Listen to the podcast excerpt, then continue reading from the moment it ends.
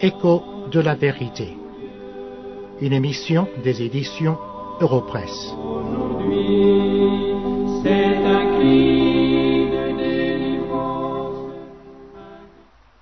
Dans l'émission de la semaine dernière, nous avons commencé l'étude du thème La gloire du Fils dans l'épître de Paul aux Colossiens. Le verset 15 du chapitre 1 dit ceci, Le Fils est l'image du Dieu invisible, le premier-né de toute la création. Aujourd'hui, à travers le verset 16, l'apôtre Paul nous dit en quoi le Fils est le premier-né de la création. La première chose qu'il dit, et qui fera l'objet de notre étude, est que le Fils est le Créateur. Le texte dit, En lui ont été créées toutes les choses qui sont dans les cieux et sur la terre, et aussi tout a été créé par lui. Que devons-nous comprendre par cela? L'apôtre dit d'abord que Christ a tout créé sur son initiative propre par sa seule volonté et selon son bon plaisir.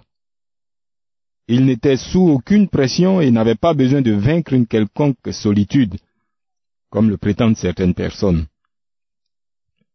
Il dit ensuite que Christ n'a eu besoin ni de l'idée ni du conseil de personne d'autre. Le prophète Ésaïe disait la même chose dans sa prophétie au chapitre 40, les versets 13 à 14. Qui a sondé l'Esprit de l'Éternel et qui l'a éclairé de ses conseils? Avec qui a-t-il délibéré pour en recevoir de l'instruction? Qui lui a appris le sentier de la justice?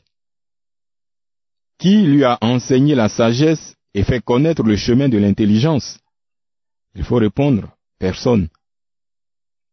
Et l'apôtre précise que le Fils est le créateur de toutes les choses qui sont dans les cieux et sur la terre les visibles et les invisibles.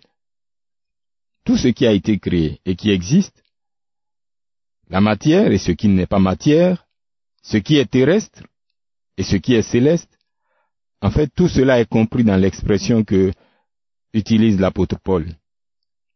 Et c'est d'abord le but de l'apôtre lorsqu'il cite des choses au verset 16, où il dit Toutes les choses qui sont dans les cieux et sur la terre, les visibles et les invisibles, trône, dignité, domination, autorité.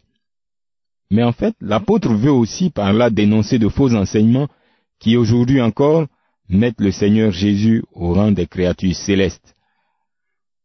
Certaines religions enseignent que Christ est la première création de Dieu. En fait, soutenir cela, c'est détruire tout l'enseignement des Écritures, parce que Christ est le centre de la Bible. L'apôtre Paul, dont l'objectif ici est de montrer la suprématie et la gloire du Fils, ne veut pas s'éloigner de cet objectif. Et comme vous le constatez, il revient à l'essentiel par ces paroles qui résument et concluent son idée. Il dit, tout a été créé par lui et pour lui. Tout a été créé par Christ. Christ est hors de la création. Et il montre par là que ce ne sont pas les choses créées qui sont importantes. Quelle que soit leur nature et leur puissance, elles sont des créatures du Fils et entièrement soumises à son règne. Malheureusement, nous assistons à une grande confusion au sein des églises même dans l'enseignement et les pratiques relatives aux puissances invisibles. C'est à cela que nous allons réfléchir après ce morceau de musique.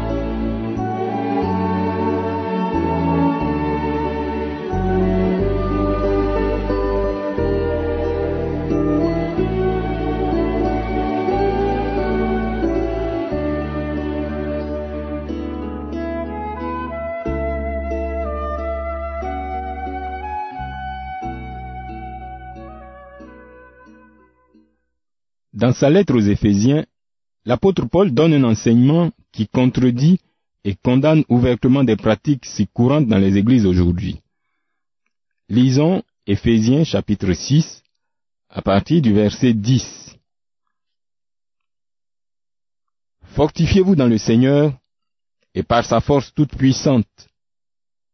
Revêtez-vous de toutes les armes de Dieu afin de pouvoir tenir ferme contre les ruses du diable.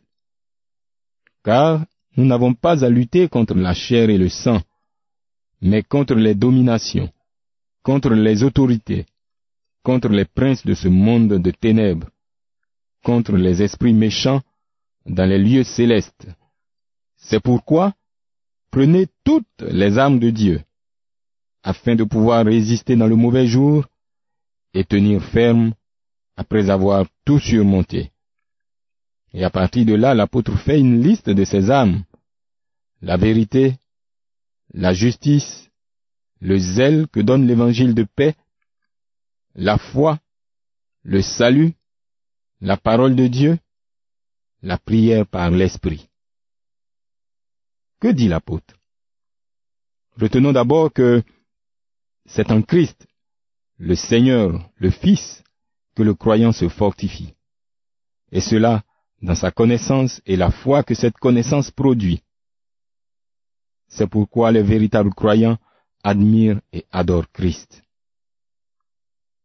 Il dit ensuite que les adversaires des croyants, ce sont les dominations, les autorités, les esprits méchants dans les lieux célestes. En fait, les anges déchus qui sont au service de Satan. Mais nous remarquons que nulle part dans les Écritures, nous ne voyons Christ et les apôtres donner un enseignement sur l'organisation et le fonctionnement de ces esprits méchants.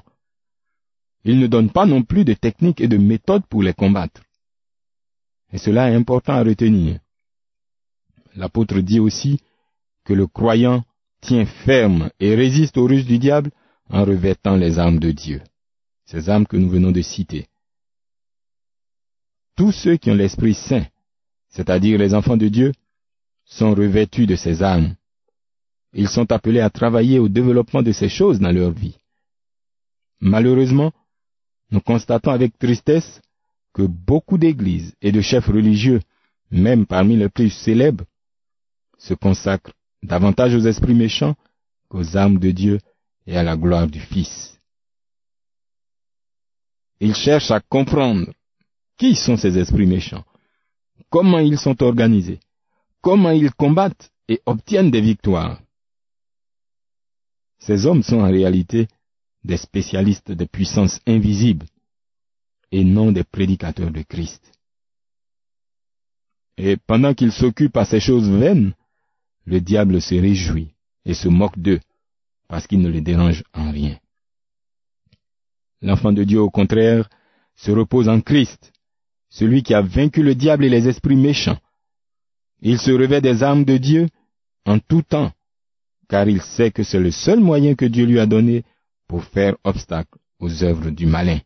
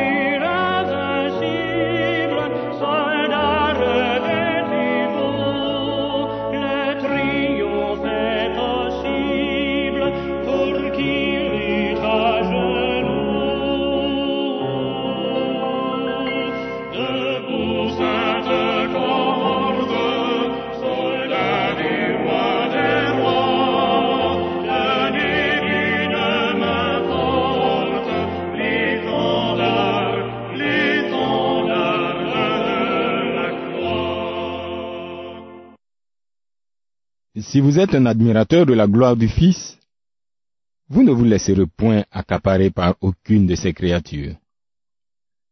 Le Fils de Dieu, le Seigneur Jésus, est le premier-né de toute la création, parce qu'il est le créateur de toutes choses. Toutes les créatures dans le ciel, sur la terre et sous la terre lui sont soumises. Il est Dieu, et lui seul doit être adoré et célébré. Est-ce le Christ que vous connaissez? Quelle est votre attitude devant lui? Si vous n'êtes pas un admirateur de la gloire du Fils, sachez que vous êtes sous la colère ardente de Dieu. Répentez-vous donc et soyez par la foi un adorateur du Fils de Dieu.